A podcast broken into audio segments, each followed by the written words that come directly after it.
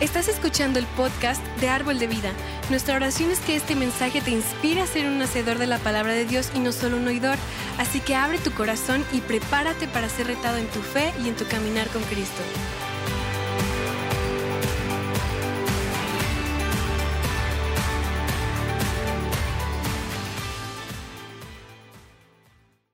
Pues vamos a comenzar el mensaje del día de hoy. Y como se habrán dado cuenta, la semana pasada comenzó una serie que se llama No temas, que está basada en el nacimiento de Jesús, cuando a, María le anuncian que viene Jesús y lo que viene o sucede por esos momentos. Y la semana pasada el pastor Jeff nos hablaba de cuando el ángel se le aparece a María y le dice que va a concebir y va a dar a luz un hijo. Y el mensaje nos decía o nos enseñaba que nosotros debemos de hacer a un lado el temor acerca de lo que Dios quiere hacer o lo que Dios quiere que hagamos para Él. Que podamos dejar a un lado el temor y tomar el llamado de Dios. Yo creo que a cada uno de nosotros en algún momento de nuestra vida Dios nos ha llamado para hacer algo para su reino, para servirle, para hacer algo. Y de repente entra temor. Cuando yo estaba escuchando la predicación me acordé mucho que yo escuchaba predicadores misioneros que iban a la iglesia y platicaban de que eh, pues ellos andaban llevando el evangelio, pero que iban a lugares aquí en México, a, la sierra, en Chiapas, en Oaxaca, y que pues prácticamente era llevar el evangelio a costa de sus vidas y que arriesgaban su vida porque había persecución y, y, eran mal, no eran bien recibidos. Y entonces a mí me entraba mucho miedo porque decía, ¿y si Dios me llama un día para querer ir a la sierra, qué voy a hacer? ¿No? Y me entraba miedo. Pero en realidad Dios tiene un llamado para cada uno de nosotros y al que va a querer llevar a la sierra, le va a dar el carácter para andar en la sierra y andar en los pueblos y en los caminos. Y para quien va a llamar a Dios a servirlo en una iglesia, en la ciudad, Dios le va a dar la preparación para servirlo en donde esté. Pero la palabra nos decía, no temas cuando Dios llega a tu vida y la interrumpe para llamarte con un propósito, para llamarte para hacer algo para Él. Y entonces tenemos que hacer a un lado el temor de servirle y de responder al llamado de Dios a nuestras vidas. La semana que viene, la prédica que viene, ya voy a, a espolear un poquito, va a ser acerca del llamado de Dios, de los ángeles cuando llegan con los pastores y les dicen, no teman porque hoy ha nacido en Belén un Salvador. Ya no voy a decir más, eso es lo que va a ser de hoy en ocho. Pero hoy nos vamos a enfocar acerca de cómo un ángel vino con otro personaje que interviene directamente en el nacimiento y en la vida de Jesús, que es José.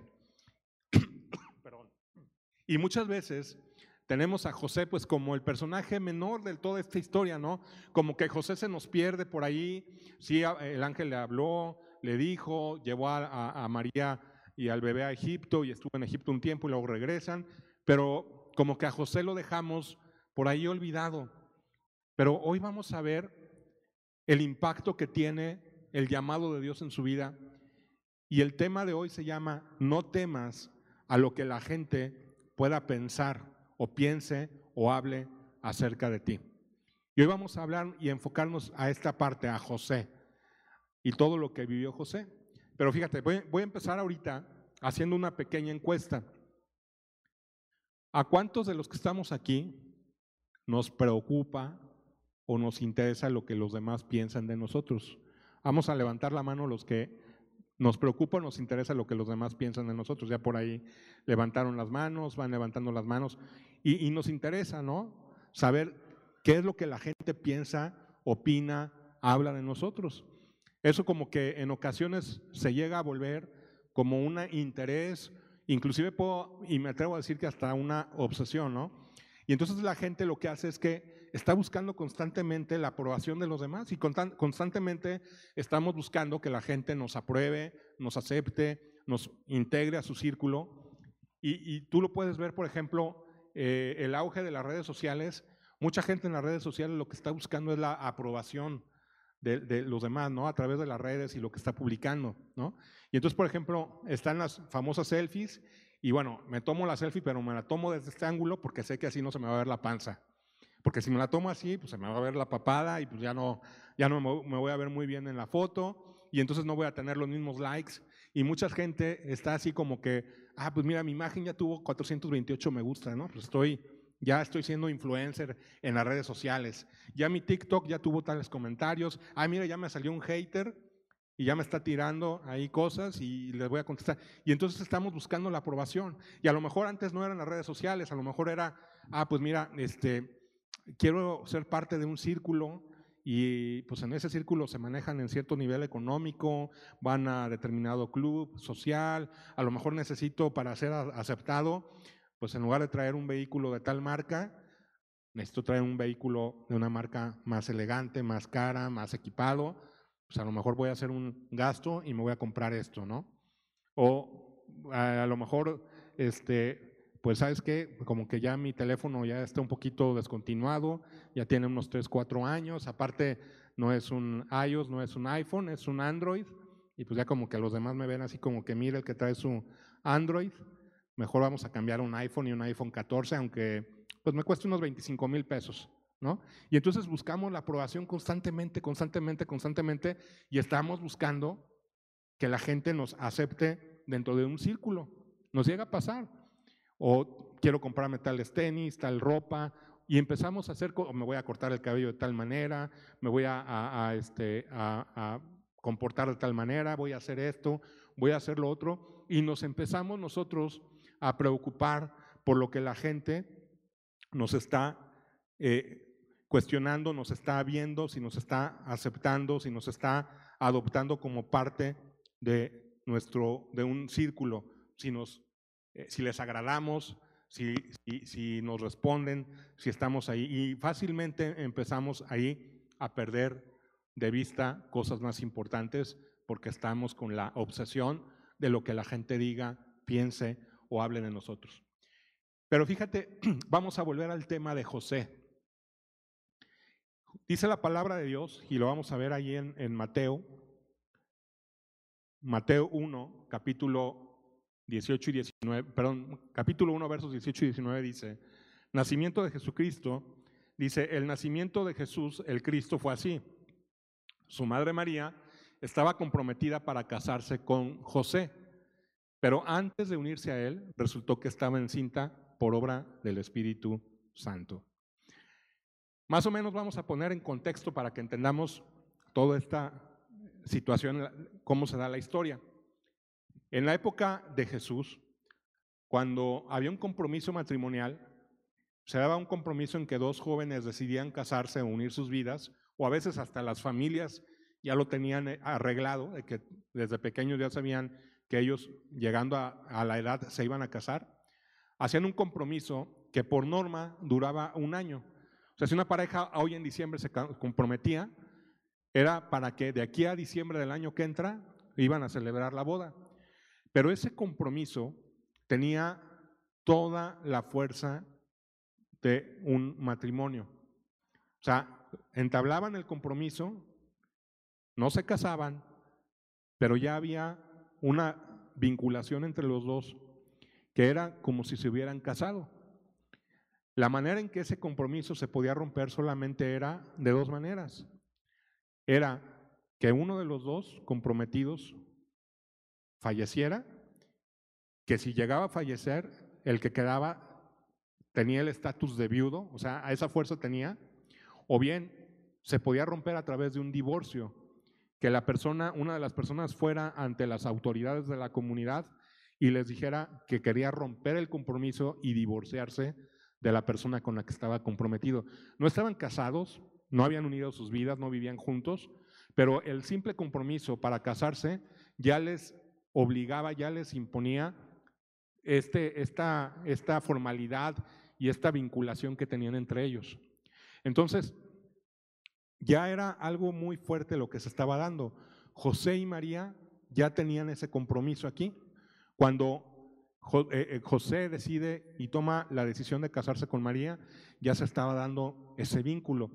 Y estamos hablando de jóvenes de 15, 16 años. En la comunidad judía, cuando una señorita pasaba su pubertad, empezaba los 14, 15 años, ya estaba en edad de casarse. Entonces, al ya, en, en ese momento podía o adquiría el estatus de una persona que podía formar una familia. Hoy nos casamos a los 25, 30 años. Y hoy, por ejemplo, nos cuesta trabajo entenderlo, un vínculo o un compromiso pues se, se puede romper hoy. Si tú te comprometes con alguien, deciden casarse, el muchacho le da el anillo a la muchacha, hacen planes, empiezan a preparar todo para la boda y si una semana, un mes antes hay un rompimiento, pues lo único que puede pasar es que se rompió la relación, cada quien jala por su lado, a lo mejor en unos años él se casa nuevamente, ella también, y no hubo ningún problema. Pero en esa época, estamos hablando en la época del nacimiento de Jesús, era todo un compromiso. Entonces, ¿qué pasaba? Imagínate que ya tienen todo el compromiso establecido José y María. Ya están ellos ante la sociedad comprometidos, van a hacer un matrimonio en cuestión de un año, van a formalizar su boda, pero de repente llega María un día y le dice, José, José, ¿qué pasó? Ay, José, tengo que darte una noticia. A ver, dime. Híjole, pues ¿sabes qué? Estoy embarazada. Y José se queda así, o sea, ¿cómo? Sí, estoy embarazada. ¿Pero de quién o qué? este, pues no me vas a creer, pero pues, del Espíritu Santo. A ver, espérame, o sea, ¿cómo del Espíritu Santo? O sea, si Dios en 400 años no ha hablado, ¿cómo el Espíritu Santo? Pues sí, pues es el Espíritu Santo el que me habló y, pues concibió en mí un, bebé. Imagínate en ese mundo y en ese momento más bien a José, su mundo se le viene abajo. Porque dice, a ver, espérame, o sea, a ver María, estás inventando? ¿Cómo crees que el Espíritu Santo? ¿Cómo que estás embarazada? Eh, ¿Estás loca? ¿Estás inventando? ¿Qué estás haciendo? O sea, imagínate el conflicto en el que José entró en ese momento, ¿no? Su mundo, sus planes, su propósito, a lo mejor ya veía, este, vamos a poner la carpintería acá, vamos a tener una familia, vamos a tener tantos hijos y de repente la que es su prometida le dice estoy embarazada. Se le cae el mundo a José. Y empieza él a entrar en una situación de qué voy a hacer, ¿Qué voy a hacer con esta mujer? ¿O está loca o me está mintiendo? Y si realmente está embarazada, la gente va a hablar de mí y en la calle van a decir, mira, ahí va José que se, se comió la torta antes del recreo y ya embarazó a María. O igual van a decir que el hijo no es mío, porque si yo les digo que no es mío, van a decir que entonces María andaba por ahí con alguien más y anduvo haciendo lo que es contrario. Y lo peor del caso, ¿sabes qué? Que en esa sociedad, de acuerdo a las reglas que regían, a las leyes que regían, una mujer que quedaba embarazada antes del matrimonio era condenada a muerte. O sea, realmente era una marca social para alguien que rompía una regla de este tipo. Una mujer o un hombre que se divorciaba quedaba marcado. Entonces decía José, si ya tengo el compromiso y ahora lo voy a romper y si lo rompo, ¿quién va a querer casarse después conmigo? Y van a decir que soy un divorciado y qué papá va a querer darme a su hija por esposa y María cómo va a quedar. ¿Y a qué, voy, a voy a hacer? Imagínate a José batallando con todo esto en su interior. Va a haber una marca en nuestra vida, va a haber una marca en mi familia, va a haber una marca en la vida de ella. Y normalmente lo que marcaba la ley está escrito por ahí en, los primeros cinco libros de la Biblia, que en un evento de estos, el marido o el prometido podía ir ante las autoridades a acusar a la mujer de haber tenido relaciones antes de casarse y de acuerdo a la ley, esa mujer podía morir o debía morir y tenían que expulsarla y matarla fuera de la comunidad. Entonces imagínate José con toda esta carga encima. Su mundo se le venía abajo. Sus proyectos, sus sueños con María, de repente por una noticia que le da a ella, se le vienen abajo y empiezan a complicarse. No sabía qué podía hacer en un futuro de ella y de él. Y él tenía, humanamente tenía dos opciones. Tenía una opción de ir y pedir el divorcio y denunciar públicamente lo que había hecho, o bien podía haber seguido y podía afrontar lo que pudiera o lo que viniera entre ellos. Y entonces, imagínate la, cultura que había ahí en ese momento, ¿no? O sea, qué complicado para José, porque prácticamente esta noticia le cambiaba el rumbo de su vida, cambiaba lo que él ya tenía junto con María proyectado tener. Y fíjate lo que decide hacer, vamos al versículo 19 ahí de Mateo 1, dice, como José, su esposo o prometido, era un hombre justo y no quería exponer la vergüenza pública, resolvió divorciarse de ella en secreto. Entonces, ve el amor que le tiene José y dice, no voy a hacer lo que hace todo el mundo, de ir y exponerla públicamente por lo que pasó. Porque si lo hago, yo sé que o la van a matar o va a quedar marcada de por vida. Mejor me voy a separar de ella. Él en su carne y humanamente dice, pues lo mejor es que me divorcie. Me voy a divorciar, no vamos a casarnos, tal vez yo me voy lejos de aquí, que María siga su vida, que tenga el bebé, que sea una madre soltera, a lo mejor la sociedad la va a tener marcada y yo pues me puedo ir a otra comunidad, a otra ciudad, a otra región, allá rehago mi vida, encuentro otra pareja y pues sigo con mis planes. Y entonces él decide por ahí divorciarse de ella en secreto. Pero José está batallando. Yo creo que a José esto le tomó días pensar, noches sin dormir. No creo que haya sido así como que de un día a otro la decisión. Yo creo que lo estuvo pensando, lo estuvo meditando, estuvo luchando entre que estaba enojado, entre que estaba triste, entre que tenía miedo que podía pasar, porque al final de cuentas se trataba de un futuro que él tenía proyectado. Pero vamos a ver hoy una lección bien importante con lo que José hizo cuando Dios habló a su vida. Y te voy a dejar una frase, si estás tomando notas, puedes tú anotarlo, lo vamos a proyectar en pantalla. Y dice así, complacer a Dios a menudo significa decepcionar a otras personas. Entonces, vamos a ver hoy que a veces cuando queremos complacer a Dios, cuando Dios nos habla cuando Dios quiere hacer algo con nosotros y complacerlo y obedecerlo, a veces vamos a decepcionar a gente. Y a veces va a haber gente que va a hablar y va a haber gente que nos va a criticar y va a haber gente que nos va a juzgar y va a haber gente que se va a burlar. Pero vamos a ver cómo es de trascendente cuando tú y yo decidimos obedecer y actuar de acuerdo a lo que Dios quiere. Y vamos a Mateo Vamos a leer ahí en capítulo 1 los siguientes versos.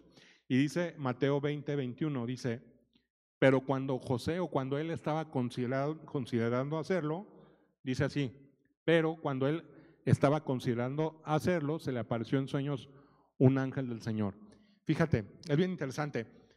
Cuando tú leas en la palabra, en la Biblia, la palabra pero, a mí me encanta, porque cuando tú encuentras la palabra pero, es cuando interviene Dios.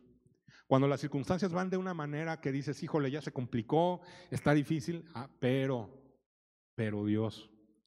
Y entonces dice aquí, pero David, pero, pero José estaba considerando en divorciarse secretamente de María. ¿Con qué él estaba meditando? A ver, ¿cuáles son los pros y los contras de estar con ella? Pues los pros, voy a formar la familia, vamos a estar juntos, al niño lo voy a adoptar, va a ser como mío.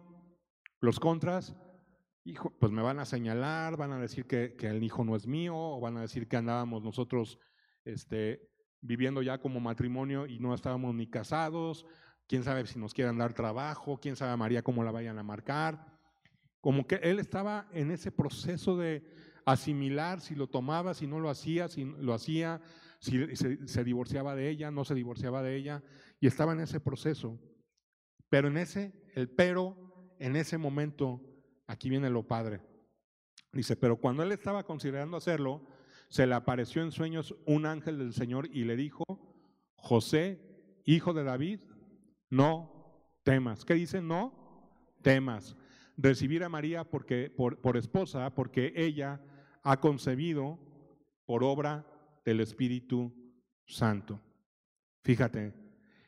Entonces, está aquí José está con todo este rollo, con toda esta lucha, con todo este conflicto interno. ¿Qué hago? ¿La dejo? ¿No la dejo? ¿Continuamos juntos? Estoy en esta situación. Y llega Dios a través de un ángel y le dice, no temas, no temas, porque lo que ella tiene y le confirma es concebido por mí, por el Espíritu Santo. Y el verso 21 dice, dará a luz un hijo y le pondrás por nombre Jesús, porque él salvará, salvará a su pueblo de sus pecados.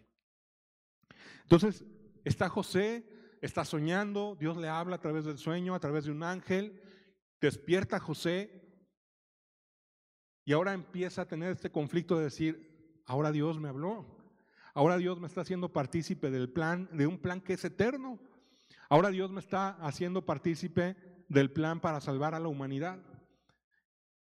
Y entonces entran estos sentimientos encontrados entre Dios me está llamando, Dios me está considerando, voy a ser padre de algo que viene de Dios, pero por otro lado dice,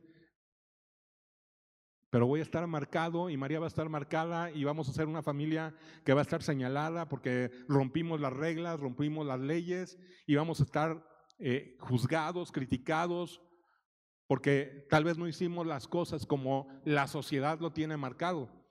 Y en ese momento, en esa época, había dentro del, dentro del pueblo judío un grupo que eran los fariseos, que eran los que juzgaban y aplicaban la ley a rajatabla. Y entonces eran los primeros que cuando alguien cometió una falta estaban señalando la falta para decir que esa persona estaba totalmente fuera de la voluntad de Dios. Y entonces José se enfrentaba a este escenario de decir, si sigo con María, si recibimos al niño, me van a estar a mí juzgando, me van a estar a mí criticando a María, vamos a estar señalados. Pero si sigo a la voz de Dios, voy a estar participando de lo que Dios quiere hacer para la humanidad. Y tú y yo como hijos de Dios nos hemos enfrentado a situaciones así.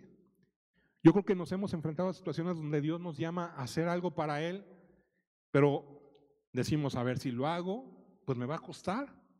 Si lo hago, si obedezco a Dios, me va a costar trabajo, me va a costar a lo mejor tener que romper ciertas relaciones, a lo mejor tener que dejar de hacer esto o lo otro, pero voy a hacer lo que Dios me está llamando a hacer.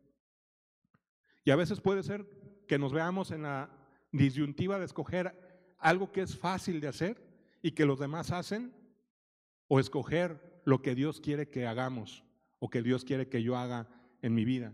Y nos vemos a veces en esos momentos en donde Dios nos llama pero tenemos que tomar decisiones. Si eres un seguidor de Jesús, en diferentes momentos de tu vida vas a ser confrontados, confrontado para tener en oportunidades para obedecer a Dios o para hacer algo fácil que nos lleva a ganar la aprobación del mundo. ¿Sí? Entonces, nos enfrentamos tú igual que José a situaciones en donde podemos hacerlo fácil, podemos tomar el camino fácil, hacer lo que el mundo hace, vivir como el mundo vive, y no tenemos problema. Somos aceptados, somos parte de un círculo, somos, eh, formamos parte de algo, pero también puede ser que Dios nos diga, ¿sabes qué? Quiero que vivas para mí, quiero que te acerques a mí, quiero que me busques, quiero que leas mi palabra, quiero que ores, quiero que lleves el Evangelio a otros lados, quiero que vivas diferente y a lo mejor ese vivir diferente nos cuesta también ser rechazados o ser parte de un grupo, pero aquí nosotros podemos definir cómo queremos vivir. Si nos importa lo que los demás piensen o nos importa lo que Dios piense de nosotros. Si le damos lugar al temor de lo que los demás piensen de nosotros o le damos lugar al pensamiento de Dios acerca de nosotros. Y José va a aprender estos principios más importantes. Y te voy a dejar aquí una frase que cuando la leí te pone a pensar y dice así, va a estar en pantalla, y dice, estar obsesionado con lo que la gente piensa de ti es la forma más rápida de olvidar lo que Dios piensa de ti. Wow. O sea, si estás obsesionado por lo, por lo que la gente piensa de ti, Vas a olvidarte de lo que Dios piensa de ti y vas a darle más importancia a lo que la gente esté pensando de ti. Y vas a hacer cosas con tal de encajar en un cierto grupo de amistades. Vas a hacer cosas con tal de poder ser parte de algo que a lo mejor no te va a acercar a Dios, que sí te va a sentir, te vas a sentir parte de un, de un círculo, de un grupo, pero tú sabes que es tan pasajero, pero cuando tú buscas la aprobación de Dios, vas a estar obsesionado con lo que Él piensa de ti y no con lo que el mundo esté pensando. Muchas veces queremos complacer a la gente, o sea, la, verdad, sí o no, queremos complacer a la gente, queremos, estamos interesados en qué piensan, les agradamos, encajamos, somos parte del grupo, les gusta lo que estoy haciendo o no, me aceptan o no. Y yo te puedo platicar, cuando estaba adolescente, llegué a León hace unos años, hace poquitos años, yo tenía 14 años, y, llegamos a León, llegamos de Monterrey con mis papás, y pues llegamos y, mi papá nos inscribió a mi hermana y a mí en, en una escuela privada de las más caras aquí de León. Entonces, pues León todavía estaba chiquito, te estoy hablando hace 34 años, no era lo que tú conoces ahorita, León de ahorita. Entonces, en esa escuela iban chavos de las familias de más lana de la ciudad. Y pues yo iba de un, de un este, nivel medio, o sea, en realidad no éramos gente de dinero, ¿no? Pero me costaba mucho trabajo porque pues eran chavos que tenían lana, yo no era cristiano, eran chavos pues que o, los llevaban los papás en carrazos, yo me acuerdo, o ya traían sus carros. Y pues nosotros íbamos a la escuela en un bochito modelo 76 muy bonito que yo quise mucho porque fue en el que aprendí a manejar. Y, este, y pues de repente un tiempo el bochito anduvo medio descuidado, andaba golpeado, tenía salpicadera abollada, tenía así sus detalles, ¿no? Y yo, híjole, llegábamos a la escuela y casi me quería esconder, no quería que me vieran porque iba en el bochito, ¿no? Y entonces te costaba trabajo porque decías, no encajo. Y a lo mejor los demás chavos tenían lana y hacían, viajaban y tornaban y hacían, y yo no, porque pues no teníamos las capacidades económicas, ¿no? Pues eran hijos de empresarios de aquí de la ciudad, cosas así. Y entonces sentía que no encajaba. Y a veces con tal de encajar y de que fuera aceptado y de ganarme la aceptación y de pensar en lo que, lo que ellos hablaban de mí, llegué a hacer cosas porque yo sabía que no, te digo, yo no era cristiano todavía, pero estaba buscando la aprobación y estaba constantemente buscando que me aceptaran. Y entonces, cuando vivimos así, llega un momento en que no nos damos cuenta y rendimos nuestras vidas a lo que la gente piensa de nosotros. Y estamos pensando, oye, le agrado, les caigo, no les caigo, este, cómo me ven y esto, ¿no? Pero vamos a ver esto, fíjate. Cuando nosotros estamos así,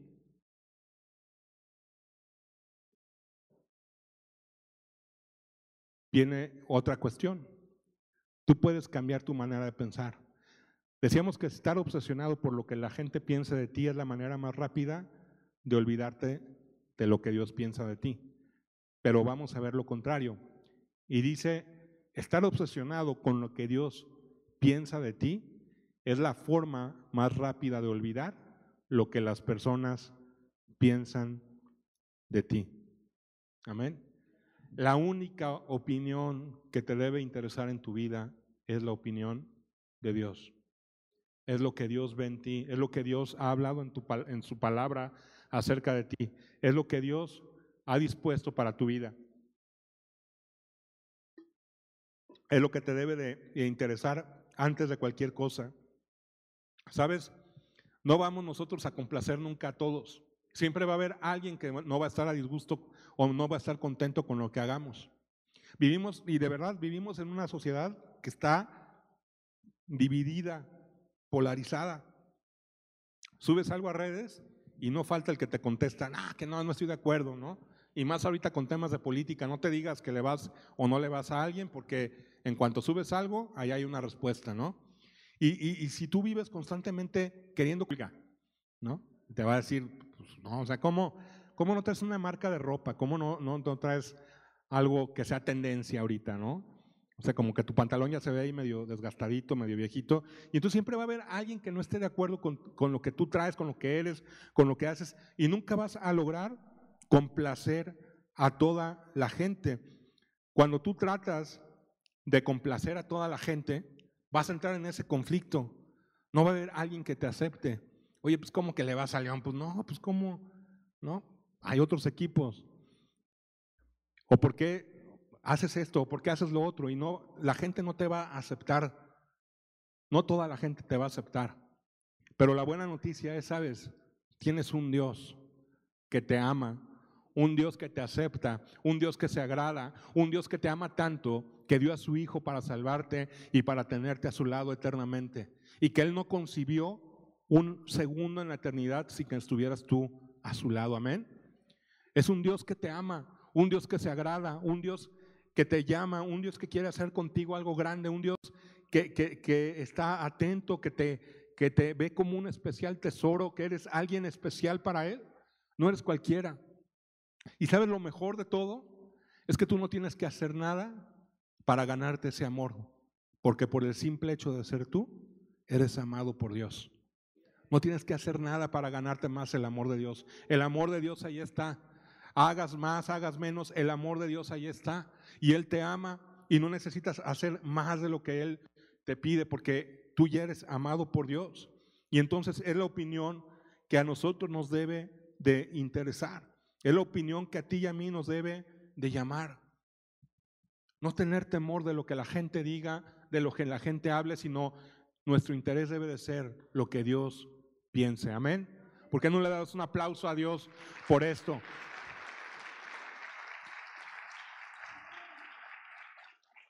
Y entonces la pregunta es, ahí viene en la pantalla, ¿cómo vivimos para Dios en lugar de para las personas?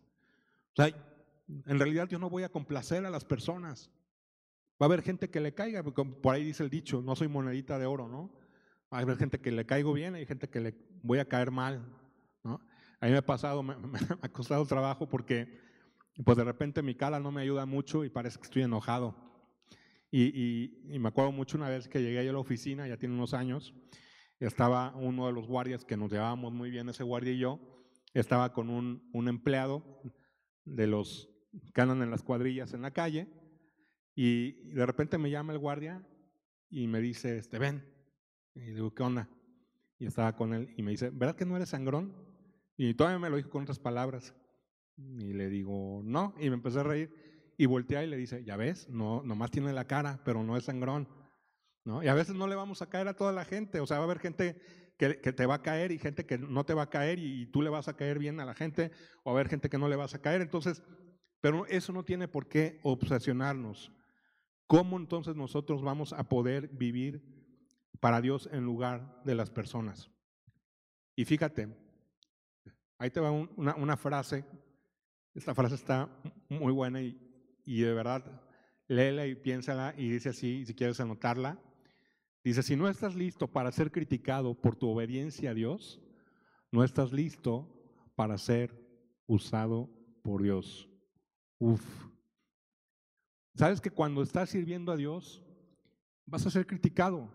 Cuando tú decides obedecer a Dios, y no estoy diciendo de servir a Dios aquí al frente, cuando en tu vida diaria tú decides obedecer a Dios, servir a Dios, ser una diferencia en donde estás, en tu trabajo, en la escuela, con tu familia, vas a ser criticado. A veces tu familia, tu misma familia te va a criticar. No lo van a entender.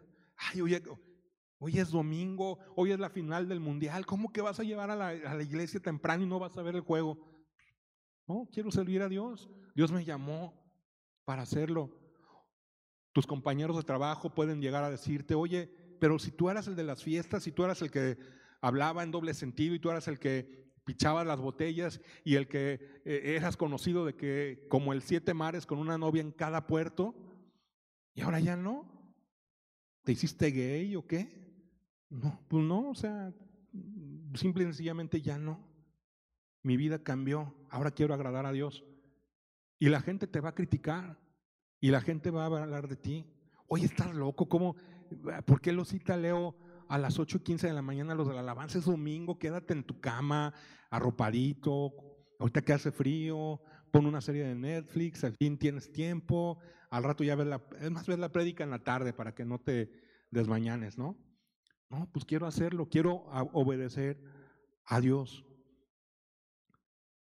José y María iban a ser criticados. José y María iban seguramente a ser criticados ante la sociedad, porque iban a tener un hijo cuando se supone que no había pasado el tiempo para que el compromiso se formalizara. Seguramente iban a hablar de ellos, pero ellos iban y decidieron obedecer a Dios.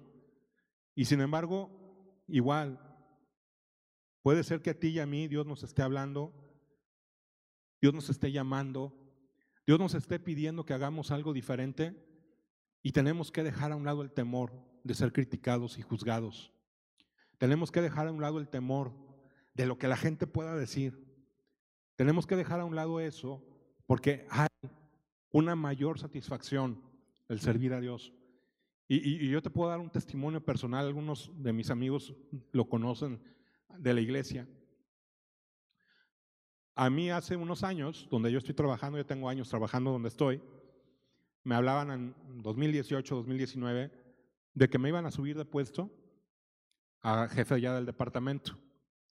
Y por ahí mi jefe, el que era mi jefe en ese entonces, se infartó entonces, el que era director me dijo, pues quédate a cargo del departamento, en lo que él se recupera, él regresa. Y entonces me decían, este, pues, eh, ¿sabes qué? Ahora que regrese tu jefe, le vamos a pedir ya que renuncie, él ya está en edad de jubilarse, que se jubile. Vamos a contratarlo ya mejor como un consultor externo para que él se encargue de un proyecto en específico que teníamos en ese momento y ya tú te quedas al frente del departamento. Ah, perfecto, ¿no? Pero mi oración siempre fue, Dios, tu voluntad y no mi voluntad. Si es tu voluntad, si no me va a apartar de tu propósito, si no me va a apartar de tu llamado, adelante. Pero si me va a apartar de tu llamado y no me va a permitir hacer lo que tú quieres que yo haga, tu voluntad, no la mía. Yo quería entrar a REMA, al Instituto Bíblico también en ese momento. Entonces, pues para no hacer el cuento largo, Finalmente, mi jefe, a mi jefe le piden el puesto.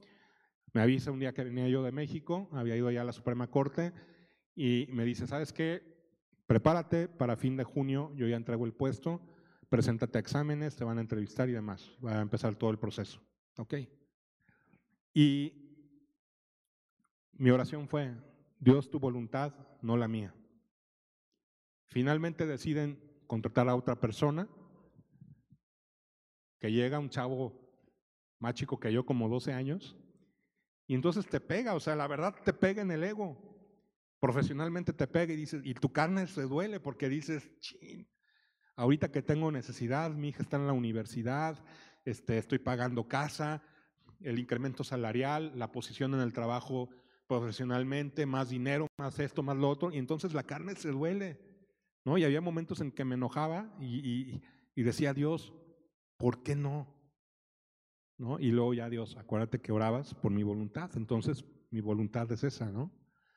Pero ahora yo lo pienso así y digo, de verdad, decidí obedecer a Dios y le agradezco a Dios porque si no lo hubiera obedecido no estaría aquí al frente compartiendo contigo esto. No estaría yo encargado de Invictus, no estaría yo sirviendo en esta iglesia, no estaría haciendo lo que Dios me llamó a hacer. Estaría tal vez económicamente mejor y en otra posición profesional, pero no estaría feliz haciendo lo que Dios me ha llamado a hacer, ni estaría con esta iglesia sirviendo.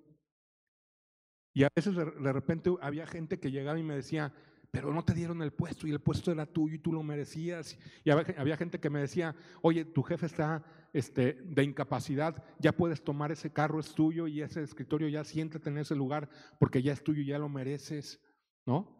Y entonces la carne así como que te pega y te duele y te habla a la gente. Y el enemigo también puede venir a, juzgarte y a criticarte y a hablarte mentiras. Y a veces el enemigo llega y me dice, ay, eres un mediocre, porque no te dieron el puesto, ¿no? Pero digo, no, oré por la voluntad de Dios y estoy haciendo la voluntad de Dios. Amén. Y entonces, cuando tú y yo decidimos obedecer a Dios, No nos va a importar lo que la gente diga. Y si se burlan de ti, y si te hablan y te dicen, oye, es que, ¿qué haces en la iglesia? ¿Por qué estás metido? Pues estoy obedeciendo a Dios y estoy haciendo lo que Dios me está llamando a hacer. Es lo que quiero hacer. ¿Sabes? Eh, eh, hay gente que te va a criticar, hay gente que va a hablar de ti. Y si tú estás preocupado, obsesionado por lo que la gente diga, no vas a poder vivir y hacer y disfrutar lo que Dios quiere para tu vida. Vamos a estar viviendo basados en la opinión de los demás y lo que los demás quieran hablar de nosotros. Entonces, tenemos nosotros que pensar en que cuando hagamos algo para Dios va a haber alguien que nos critica y va a haber alguien que nos va a juzgar y va a haber alguien que se va a burlar. ¿Sabes cómo supe de árbol de vida? Supe porque en alguna ocasión escuché a alguien hablando mal de árbol de vida. Yo todavía no estaba aquí en árbol. Y entonces yo le dije a mi esposa, no, no, no estábamos muy, muy a gusto en donde estábamos.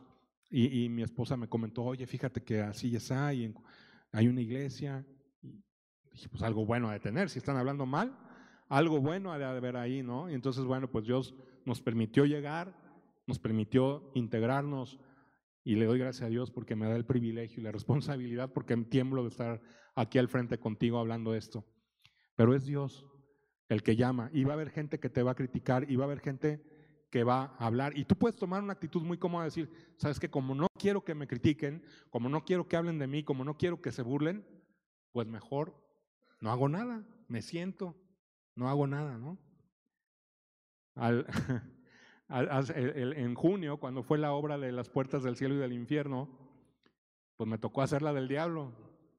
Y de verdad a mí, yo venía acompañando a mi esposa, por ella era la del casting, yo no venía a hacer el casting, lo peor del todo era eso, ¿no? Y entonces, pero bueno, pues me tocó hacer la del diablo. Y, y me da risa porque por ahí un chavo, el bajista, no está aún, dice que parezco el, como me, pintaron, que parezco el bajista de Kiss. Así, ¿no? Yo les digo que, que parezco más la parca, ¿no? El luchador, por como me pintaron. Pero imagínate, imagínate que a mí me hubiera importado lo que la gente pensaba, pues no hubiera participado en la obra y me hubiera perdido ahí de hacerla de Don Diablo, ¿no? Entonces, cuando Dios te llama, que no te importe y no tengas temor de lo que Dios, de lo que los demás digan de ti. Amén.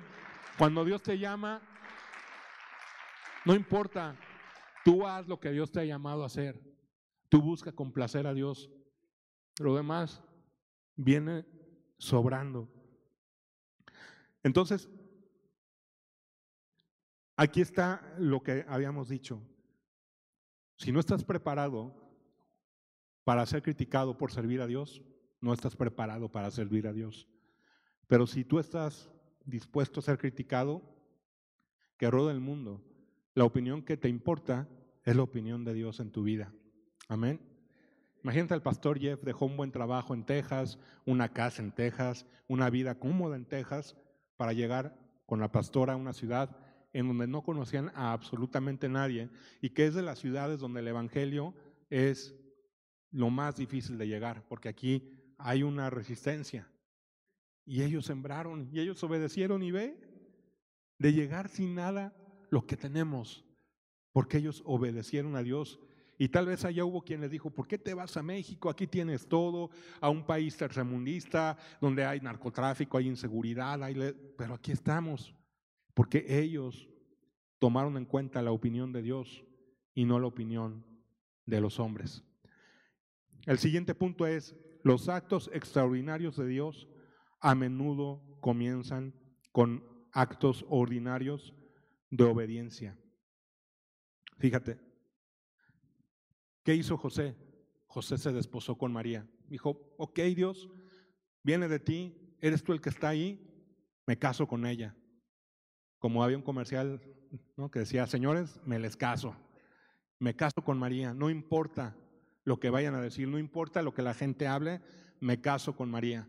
El niño es concebido por ti, es, proviene de ti, yo lo tomo, lo adopto y me encargo de cuidarlo en sus primeros años.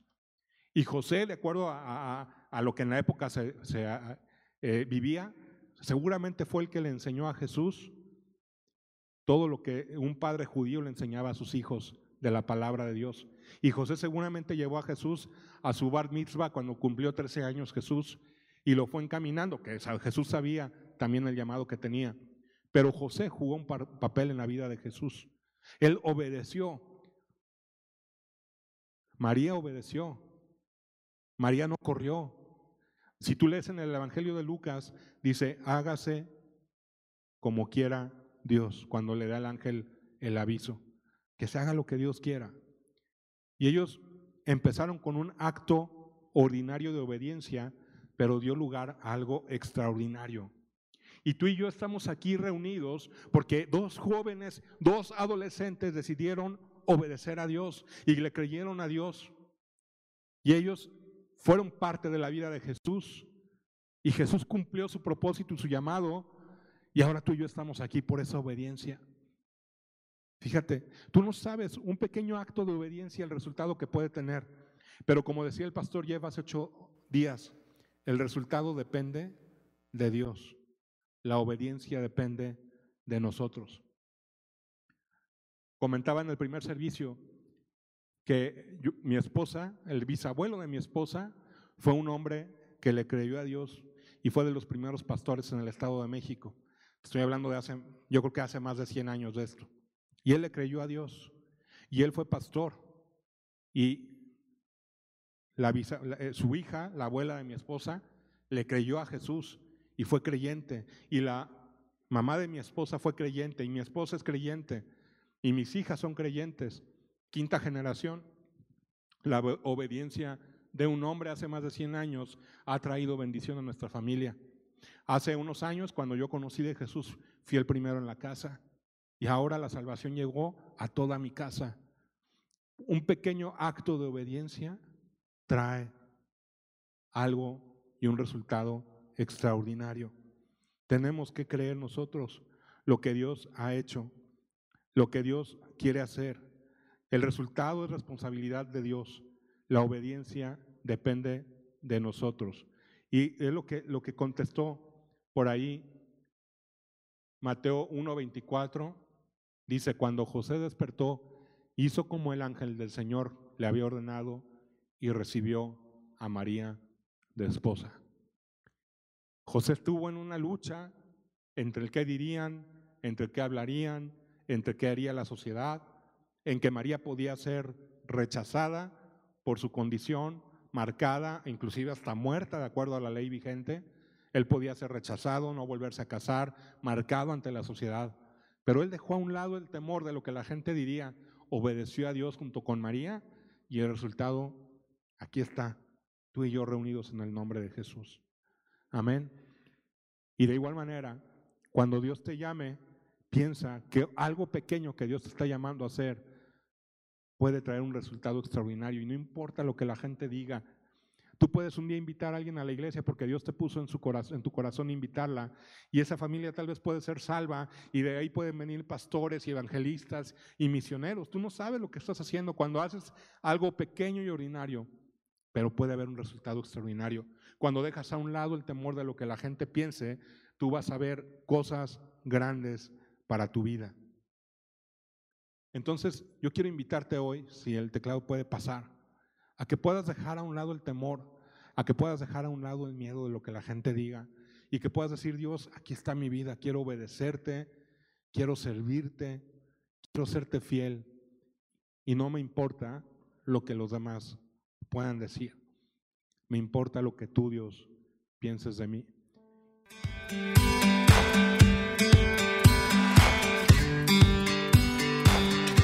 Esperamos que hayas disfrutado de esta palabra. Puedes encontrar más mensajes e información sobre nuestra iglesia en www.arboldevidaleon.com. Queremos invitarte a que nos visites en Boulevard San Juan Bosco 3026, Colonia Cañada del Refugio, o vernos en nuestra página de Facebook Iglesia Árbol de Vida. Una vez más, gracias por escucharnos.